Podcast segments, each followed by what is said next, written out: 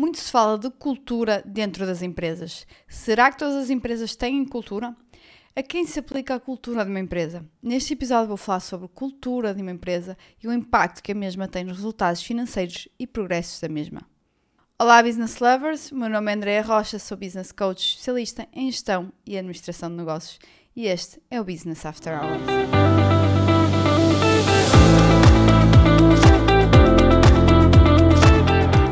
Hello, business lovers! Como estão? Tudo bem?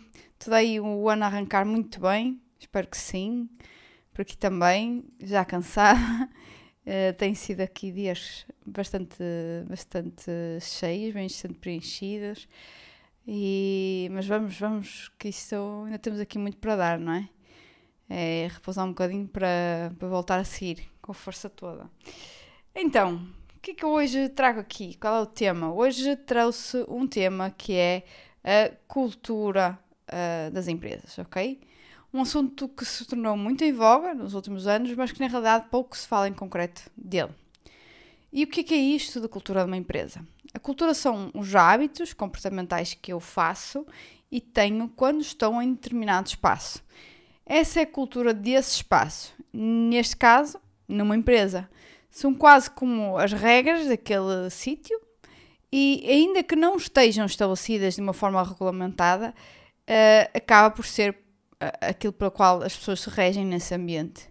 Quando chegamos a um grupo novo, nós alinhamos-nos ou não com os rituais daquele grupo.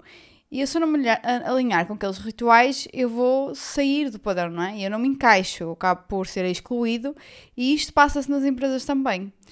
Lembro-me de várias situações em organizações que trabalhei e diferentes culturas, inclusive, uh, na minha última passagem por uma empresa, como trabalhador por conta de outrem, eu sou responsável efetivamente também por ter aqui um, um, impacto muito grande em mudar a cultura daquele sítio, daquele departamento, uh, mais em concreto. E porquê é que é assim tão importante a cultura? Há uma parte importante da performance individual dos colaboradores e da equipa que diz respeito a nós, ao que nós fazemos como líderes e que vai ser o espelho para eles. A equipa é o reflexo do seu líder. Ponto final. Se nos queixamos que o resultado de um colaborador é fraco, ele é a impressão do nosso próprio resultado. Se podemos arranjar as culpas que quisermos, mas a culpa de X ou Y é da cultura que imprimimos. Se a minha equipa não está alinhada, é porque tenho sido um fraco líder. A cultura tem esse impacto direto nos nossos resultados, embora haja quem ainda desvalorize. A cultura da empresa ensina-nos a ser excelentes ou a ser medíocres. Se estamos no ambiente de alta performance e de competição, competição aqui digamos competição saudável, o efeito manada leva-nos para essa fasquia de performance. Se, por outro lado, trabalhamos num ambiente de alienados, desinteresse e pouco brilho no trabalho, este efeito manada vai levar a maioria a ter o mesmo comportamento, não é? O efeito manada é algo que está já estudado e que é conhecido e que sabemos que efetivamente as pessoas se comportam assim, não é? Tendem a ir com a maioria e na causa da cultura não, não é diferente. Por isso é que por vezes vemos colaboradores que começam muito motivados e depois se vão perdendo. Foi a cultura da minha empresa que minou aquele colaborador. Ou seja, ele aculturou-se àquilo que havia naquele espaço, não é? E que é diferente daquilo que ele perspectivava ou até da forma como ele era. Um outro comportamento oposto pode acontecer. Por exemplo, um achiever quer mais do que aquilo, não é? Do que aquilo que, que tem naquele momento, não se revê de todo naquela forma de trabalhar, não é? Então sai daquele ambiente. Então, basicamente, existem aqui estes dois grandes caminhos: ou acultura-se e torna-se medíocre como o outro, ou então uh, sai, acaba por ser da empresa. E isto é uma das razões que leva muitos colaboradores a sendo um projeto e não um dos melhores. Isto, inclusive, foi a principal razão pela qual uh, eu saí do meu primeiro emprego e, e só me arrependo uh, de não ter saído mais cedo. Eu tinha que aquilo que qualquer licenciado queria na altura, ganhar bem, fazer pouco, supostamente, não é? O que as pessoas querem, não era o que eu queria. Uh, ter liberdade e flexibilidade para tudo, pouca exigência e rigidez em prazos, em trabalho entregue. E estávamos em plena crise da Troika, na altura, e vocês não têm noção como isto me frustrava. Uh, uh, para mim, os estándares serem abaixo daquilo que eu perspectivava para mim própria. Eu queria fazer mais. Eu chegava bastante antes da hora de entrada, começava logo a trabalhar e na realidade não era criticada por isso, pela minha chefia direta e colegas diretos. Eu queria avançar, mas não me davam mais trabalho e responsabilidade. Houve uh, uma altura em que eu andei ali em, cima de uma corda, também imaginar ali um equilibrista, não é? No circo. E eu, ora, vou para a parte da culturar-me e fico igual a eles, não é? E eu vou ter aqui um empreguinho para a vida e uh, tenho um contrato sem termo, que sim, isto aconteceu logo ao fim de cinco meses de estágio, uh, com boas condições, uh, tudo muito seguro, tudo muito direitinho. E pronto, eu fico-me por aqui e a porção é o que é, é limitada. Quer, quer profissionalmente, pessoalmente, não, não tinha estímulos para que fosse melhor, ou então eu vou sair daqui, não é? E eu andei muitas vezes, ora para cá, ora para lá, na tentativa de perceberem qual é que eu decidi. Até que, felizmente, por outras razões, neste caso razões pessoais, me levaram a dar o clique e dizer para mim mesma: eu não fico aqui mais três meses. E assim foi. Em pouco mais de dois meses eu saí. E foi a melhor decisão que eu tomei na vida, uh, na altura, que podia tomar, ainda que ficou porque tardia, agora vejo, uh, e a minha pouca maturidade da altura, as minhas crenças de que um, um, salário certo, um emprego certo, uma empresa sólida, me levassem a, a, perpetuar esta situação. Mas pronto, foi o que foi. O que importante foi é que eu consegui dar o salto, consegui sair desse, dessa gaiola não é, da segurança e uh, voar. E senão a minha vida nunca chegaria ao mindset que eu tenho construído até hoje. A tudo que eu construí até hoje, nunca na vida teria a vida que eu tenho hoje uh, se eu continuasse lá. E a pergunta: todas as empresas têm uma cultura? Sim, ela pode ser boa, má, pode ser uh, propícia a obter excelentes resultados ou andar em mediocridade, tal como eu já disse. A cultura pode ser criada conscientemente pelo líder ou não. Uma cultura de exigência é uma cultura onde as pessoas estão alinhadas para executar planos e atingir resultados. E é isto que é esperado nas empresas. A cultura é o que toleramos e o que não toleramos dentro da nossa empresa. E nós temos na vida e nas nossas empresas aquilo que nós toleramos. Todos os comportamentos vão enraizar-se na cultura. A cultura de uma empresa é ongoing, não se estabelece e já está. Uh, quem pensa que, que contra, contrata não é um change manager ou algo do género para chegar lá e agora vamos mudar as coisas, mas existe a parte mais importante que é o sedimentar daqui daquilo que foi, não é, o primeiro trabalho de mudança. Porque basta uma pessoa, basta um comportamento tolerado, basta uma situação fora da ordem para deitar por terra a cultura. Isto se ela não for calcionada de alguma forma. Quando digo calcionada, não estou a falar de, em, em em penas severas, não é? Ou coisas severas. De alguma forma a pessoa tem que perceber que está a fazer mal e isso tem que ter consequências. Os colaboradores criam a, a, a cultura que nós impusermos, que nós uh, não controlamos ou que nós vamos deixar uh, andar. Ah, André, mas isso não funciona assim na minha empresa, já tentei, eu não consigo mudar comportamentos. Isto é o que dizem muitas pessoas, muitas pessoas empresas, especialmente nas PMEs, e a minha pergunta é como não? Se fui eu que os contratei, se fui eu que os treinei, sou eu que os avalio e decido mantê-los ou não na minha empresa. Por isso, sou eu responsável pela equipa criada e se devo mantê-la ou não. Então, em primeira instância, uh, eu sou responsável por mudar a cultura da minha empresa, se quer ou não, e uh, fazê-la acontecer. Muitas vezes os empresários queixam-se que as pessoas não são pontuais, também, por outro lado, que não cumprem os deveres, não atingem os resultados, mas uh, às vezes somos nós que estamos a dar o mau exemplo, logo à partida, não é? A primeira questão é: eu estou a dar o exemplo correto, eu estou a dar o exemplo daquilo que eu quero que os meus colaboradores façam, sejam. Como querer que alguém chegue a horas a uma reunião quando eu nunca chego, não é? Como querer que alguém seja disponível e proativo se eu não demonstro isso? Não podemos exigir padrões que nós próprios não temos. Também aqui, então, para estabelecer a cultura é preciso uma liderança forte. Sabemos que há pessoas que só vivem nas empresas pelos deveres, é? Ah, ah, porque eu mereço isto e aquilo, e ter flexibilidade e um aumento, não sei o que mais. E nós temos que mostrar às pessoas que as coisas só vêm de resultados. E não é que as pessoas não devam ter direitos e não ter benefícios. Claro que sim. Mas isto tem que haver para apuração de resultados, não é?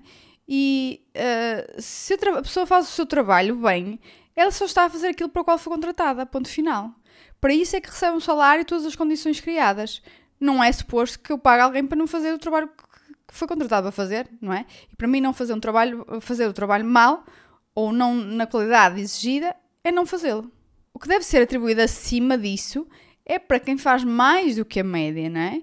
Para os outliers, para quem faz o extra mile. Fazer bem o nosso trabalho e sermos competentes é o mínimo que possa ser exigido de alguém. Seja do líder, seja qualquer colaborador. Se não estão nesse patamar, então o problema é tê-los lá. Outra situação que acontece muitas vezes é, é que a cultura só se aplica a alguns. É, isto é, aos intocáveis. Esses não podem pedir o, o, podem pedir o que quiserem, fazer o que quiserem, tem uma lei à parte para os recheres. E não pode ser assim, nem pensar, não é? Eh, as, as regras aplicam-se a todo. Não é por eu ser o CR7 daquilo que posso fazer, possa fazer o que quiser, não é? Que as regras a mim não se apliquem, para mim sejam outras. Normalmente isto são os colaboradores mais antigos ou os que mais performam. E é estas uh, pequenas situações que vão até minar uma, uma cultura já quando já está a estabelecer-se, não é? Basta um para poder, uh, lá está, como eu disse, deitar por terra todo o resto do trabalho que fazemos em prol de manter uma determinada cultura. E isto agora até vejo, não é? Recentemente, que é como educar os nossos filhos. Eles vão até onde a gente deixar. As pessoas dizem, ah, tu não sabes, não tens filhos, mas eu sei, não é? E, e sei que isso é assim, que nós, primeiro temos que ser o exemplo para eles, para os filhos e para os colaboradores, não é? Segundo, uh, nós temos que uh, controlar e colocar aqui regras. Aqui, neste ambiente, não é? nesta cultura faz isto, isto não se faz. E isso é que vai uh, determinar aqui as borderlines e o que é que nós toleramos e o que é que vai acontecer, não é? Se nós toleramos tudo, tudo vai acontecer. É, o que queremos e o que não queremos, não é? Normalmente é aquilo que não, não queremos. Por isso, é nossa responsabilidade fazer com que a cultura seja aquela que nós queremos dentro das nossas empresas. E por último, até queria falar aqui de, de dois exemplos que eu me lembro. Dois exemplos em que está bem refletido aqui o que é que é cultura, não é? E eu lembro-me que quando eu trabalhava na Bosch um, e estava num departamento que tinha na altura cerca de mil pessoas, ok? E nós tínhamos um dia, trabalhava no, no turno das seis da manhã e um, o diretor desse departamento não, é, não tinha horário, mas ao mesmo tempo o horário normal de entrada era bastante mais tarde, não é? Então eu lembro-me que um dia tínhamos uma reunião às sete da manhã Uh, ou seja, dá para fazer um arranque de turno, pôr as coisas todas direitas e a gente ir para a sala para ter a reunião. E ele veio de propósito, não é? Para a fábrica às 7 da manhã, para ter a reunião connosco. E uh, eram 7 da manhã, tinha muita gente na sala, mas tinha algumas pessoas também que ainda não tinham chegado. E ele esperou que toda a gente chegasse, né? Até que ele começa a reunião assim. Se as pessoas não conseguem chegar a tempo a uma reunião, qual é o desplante delas para pedir um aumento? Quando não conseguem uma coisa tão básica, que é gerir o seu tempo e respeitar os dos outros. E isto para mim foi um ensinamento grande, não é? E isto é que é cultura. É, primeiro, eu cumpro, eu faço assim, eu sou o espelho daquilo que, que quero que vocês sejam. Segundo, é o que eu tolero e o que eu não tolero. Depois, uh, um outro exemplo aqui. Um, na, também numa, numa fábrica de indústria automóvel, mas uh, eu não trabalhava lá. Na realidade, eu fui, fui a uma dinâmica de grupo lá, que era seguida da entrevista à tarde para quem passasse, e um, uh, aquilo ia sendo por ordem, não é? E eu uh, acabei por ser a primeira selecionada da dinâmica de grupo, e como à tarde era logo as entrevistas de quem passasse, eu fui, uh, calhou-me a mim, ser a primeira. Foi a primeira que não tiveram dúvidas. E eu fui então almoçar com o diretor, porque a reunião, a entrevista a seguir era com ele. Uh, estamos a falar de uma, uma multinacional, eu posso dizer, isto é, é acho que é, é, é, de notar e de relevar este, este feito, é Faroécia, e isto foi em Bragança, foi por isso que, como muita gente, é, ou melhor, acho que toda a gente era de fora e de bem longe, e eles decidiram fazer as entrevistas e dinâmicas tudo no mesmo dia.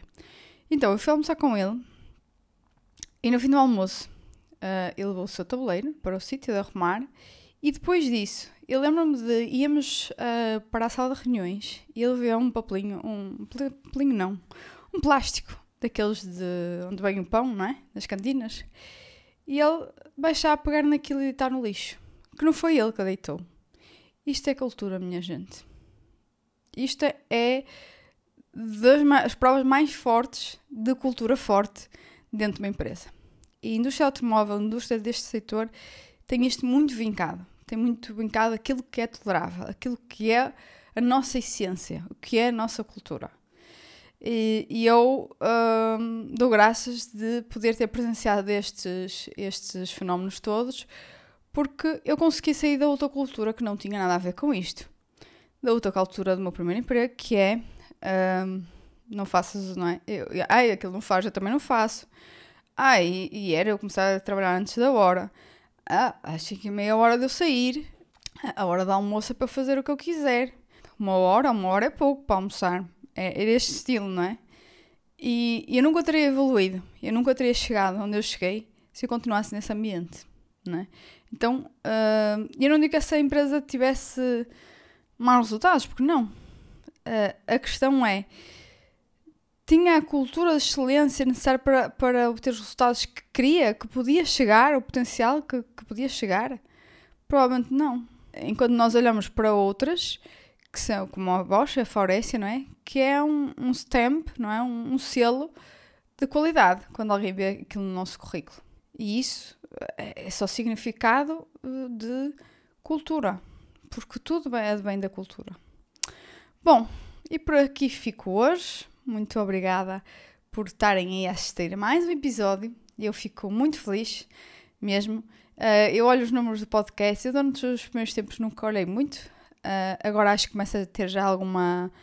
Os números já começam a ter alguma relevância estatística e é impressionante como é que, como é que a curva, de mês para mês, tem subido com o número de downloads, com o número de pessoas a ouvir. Uh, e isso é muito, muito bom. Eu fico muito grata por isso, agradeço-vos muito por isso. E pronto, em breve, próxima semana, temos mais um episódio de Business After Hours. Espero que este vos tenha também sido útil. Uh, Lembrar-vos para uh, irem visitar nas redes sociais, LinkedIn, Instagram, TikTok. Vejam também o meu website. E aqui uma coisa muito importante. Esses links todos estão disponíveis na descrição. Mas, ainda no meu website, não se esqueçam.